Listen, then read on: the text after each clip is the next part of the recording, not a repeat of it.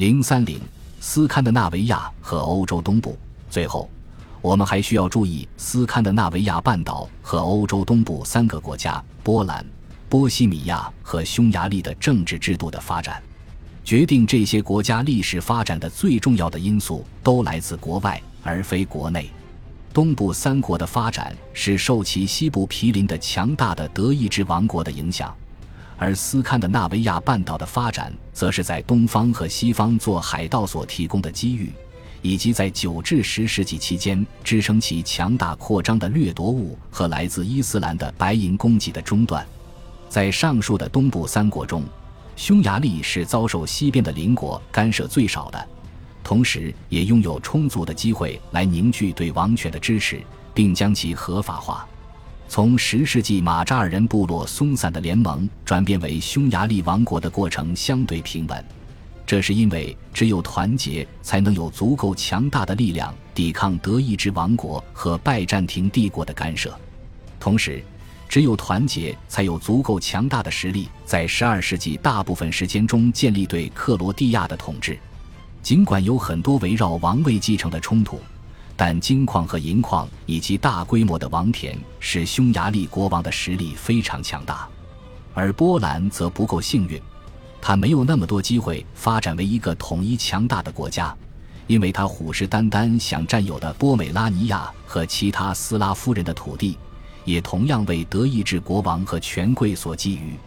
从亨利二世时期开始。德意志王国就与异教部落结盟，以防止出现一个强大统一的波兰。波西米亚公爵领位于波兰的南面，是三个国家中与德意志联系最紧密的，因此它能够建立对摩拉维亚的统治，使波兰放弃对这一地区的主张。到了一千一百三十八年，波兰强盛一时的皮亚斯特王朝的统治者分裂为几个对立派别。每一个派别都希望获得德意志王国的帮助，因为它可以满足他们的要求。与此同时，波西米亚则相对稳定，但代价是在事实上他被并入德意志王国。虽然他是在自己的普舍美斯家族公爵的统治之下。弗拉蒂斯拉夫二世在亨利四世镇压萨克森的反对者时提供了帮助，而且他代表腓特烈带领庞大的军队进军意大利，因此。国王赠予他一顶王冠，这是对这个附庸地位的小小补偿。在亨利六世去世后，德意志王位空缺的时期，波西米亚得到了喘息的短暂机会。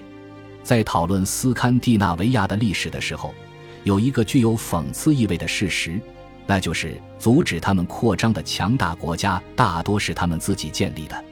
诺曼人在塞纳河流域的定居点吸引了移民，而非战争分子。劫掠并且发动针对英格兰的全面入侵的可能性，对维京人内部的团结起到了强大的刺激作用。然而，一旦这个目标实现，这种刺激作用也就没有了。定居者和领主在新征服土地上生活，他们对征服其他没有吸引力的土地已经没有了兴趣，因为这既浪费精力，还要冒着失去生命的危险。当诺曼人占领英格兰之后。维京人历史的这一篇章就结束了，在北方群岛、爱尔兰和冰岛的进一步的劫掠和征服活动，为维京人的传统保持着一丝活力，但是不能再为他们提供更多的推动力，来促成现在已经不必要的政治统一。在斯堪的纳维亚半岛的三个国家中，只有丹麦保持了稳定和统一，挪威和瑞典都长期处在政治动荡的境地。外部压力是促使他们保持统一的主要因素。丹麦或多或少一直承受着来自德意志王国的压力，而对另外两个国家而言，他们偶尔会受到来自丹麦的压力。与波兰和匈牙利一样，这些国家最早都是出于政治原因接受基督教，以防止被其基督教邻国征服。但是，只有在丹麦，基督教会成为支持国王的重要力量。斯堪的纳维亚半岛地理环境的基本特征导致其分裂为由若干城镇组成的区域社会。这些小的社会多数沿海岸线分布，对其无法行使中央政府的职能。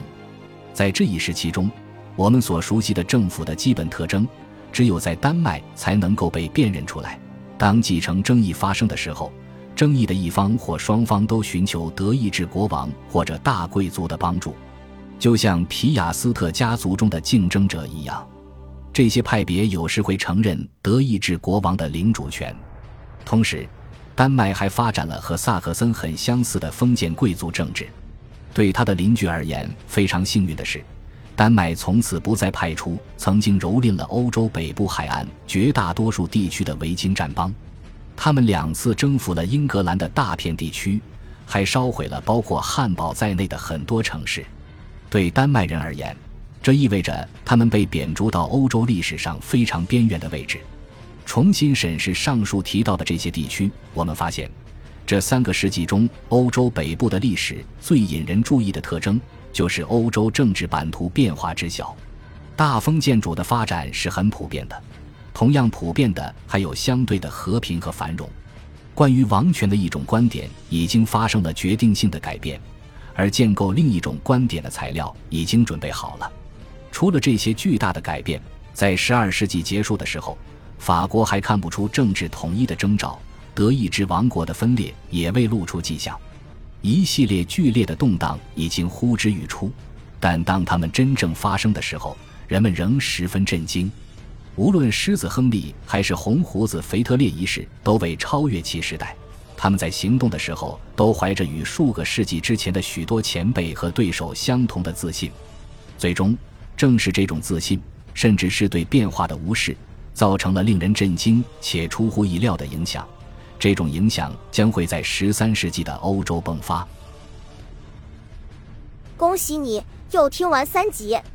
欢迎点赞留言。关注主播，主页有更多精彩内容。